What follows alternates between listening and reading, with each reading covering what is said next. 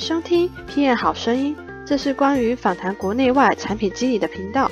如果听完内容有兴趣，请按分享或点赞给我们支持哦。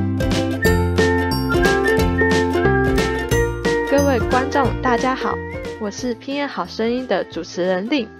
投资基金 Atomico 二零一八年的欧洲技术报告指出。阿姆斯特丹是欧洲第三大的专业流体开发城。如果想到荷兰工作，一定要了解当地公司文化与做法会是如何呢？目前在荷兰当 PM 的娜娜来告诉您。欢迎娜娜。嗨，大家好，我是娜娜。目前我在荷兰阿姆斯特丹的 Booking.com 担任产品经理。然后我负责的产品是 Booking 最近在呃美国跟加拿大刚 launch 的 packages，就是机加酒的套装行程产品这样。嗯，娜娜，我想要询问你一个问题，就是你如何从就是从大学一毕业就去接触到产品经理这个职务？其实我大学是念财务金融背景，然后后来我加入了一个学校的学程，叫做。算是创业学程，然后从那边开始接触到蛮多新创公司。那时候台湾刚好有很多新创正在刚开始崛起，然后我觉得这是一个蛮不错的契机嘛，就有呃 apply 了一些实机会。后来我就加入了拼贴去这间公司去当实习生，然后在那边我试过了蛮多种不同的职位，像是我做过。偏公司营运的，有偏人资的，有偏产品的。然后最后经过这样子的探索之后，我发现说，我觉得做产品经理还蛮有成就感，然后也可以一直不断的学习，因为这就是一个你面向不同的使用者、不同的产品领域、不同的产业，就会有不同的学习。所以最近最后就决定要投入这个职业。然后在二零一七年的时候，呃，就去新加坡，就是做我的。算是第一份全职产品经理的职位，然后去年二零一九年的时候再搬到荷兰，呃，去 Booking 当产品经理这样子。嗯，娜娜，您从台湾到新加坡，又从新加坡到荷兰，来到不同的国家就职产品经理，嗯，你是如何快速的适应呢？其实我觉得可以分成两个方面来讨论，一个部分是生活的部分，另外部分部分是工作职场的适应。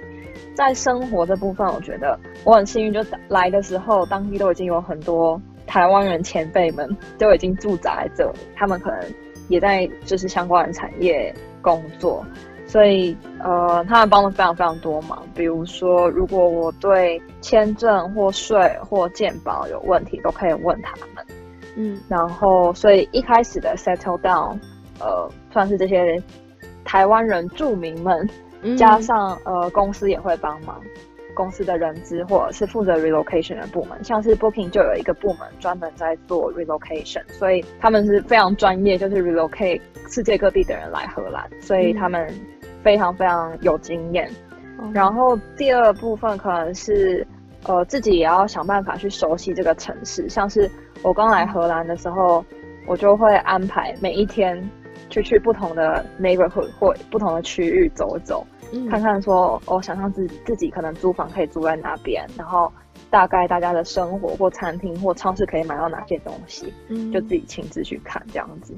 所以慢慢慢慢，其实我觉得这两个地方都还蛮欢迎呃外国人，新加坡跟荷兰，所以对英文也都可以通。对我来说，生活上呃大概一两个人就可以很快适应。那工作部分的话。主要就是要认识这个新的这个产业跟这个团队对于产品经理的期待。比如说，我会建议，很建议大家可以在 on board 的前一两周，甚至前一个月，都尽量去找你可能会合作到的团队成员或是外部伙伴去做一个 one on one 的聊天，先去了解一下，说可能你们两个要怎么合作，然后有什么样共同的目标。然后对于彼此的职位的期待大概落在什么地地方？因为就算是产品经理，每一个公司或组织也会有不一样的定义。可能有些公司会期待产品经理多做一些 wireframe UX research 或者是偏 UX 的东西。对。但有些公司会期待产品经理就是做很 business focus，做跟 strategy 跟数据很更相关的东西。所以我觉得。一开始可以花些时间去呃，算是获得一个共识，才不会之后做事起来会有期待落差。那你会比较，就是假如你去问呃，去找那些资料，或者是问那边的朋友，就是注重点，你会先问那哪几点？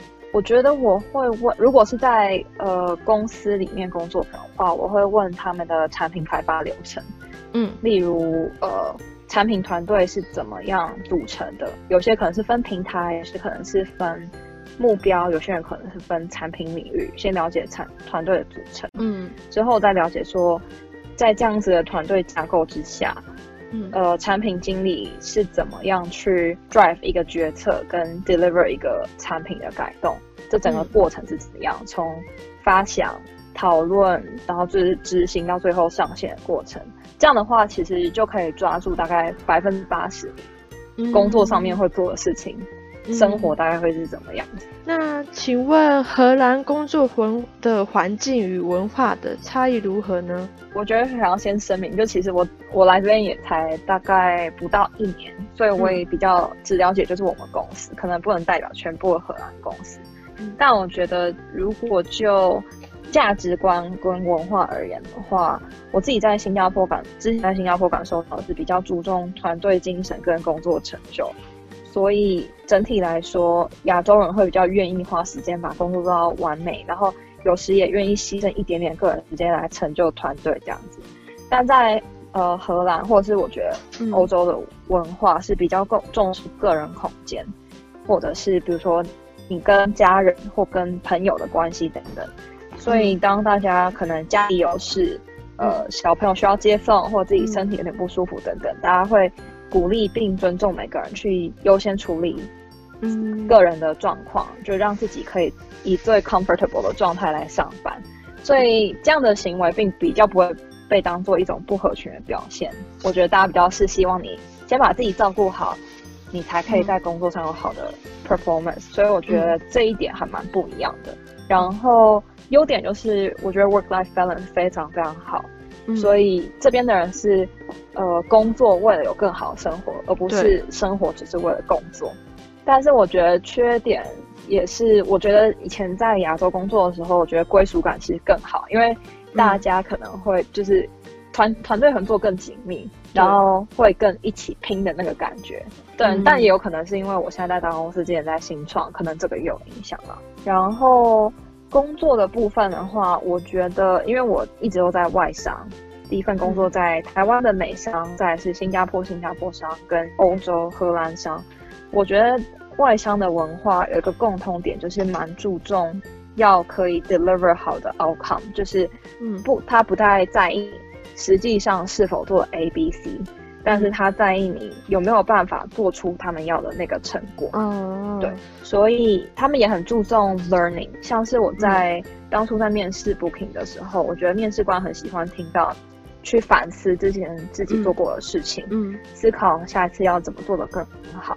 你从这个过程中学到什么，然后要怎么把你学到的东西用在未来的工作上，这样子。嗯，所以他们比较不介意失败，反而是下次我们怎么可以做更好。嗯，我觉得有这个共同性啊，我自己还蛮喜欢这样子吧。我觉得员工可以有比较大的自由，所以他是会给一个指标，然后我们就是他注重你那个指标有没有达成。那你没达成，就可能会要报告说为什么没有达成。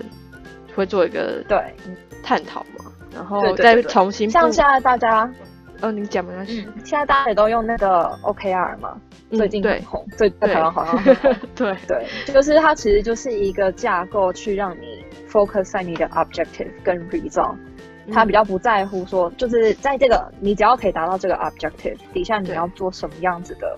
产品改动都无所谓，对。然后当然也像你说的，就是可能一个 quarter 或是每个 spring 也会有小的 retrospective 去检查说，嗯，为什么没有做到，然后有什么地方我们可以做更好，这样子。嗯，那那个成为国际型的 PM 需要具备哪些条件呢？我觉得其实没有特定的条件，就主要还是产品经理基本功，比如说沟通啊，然后。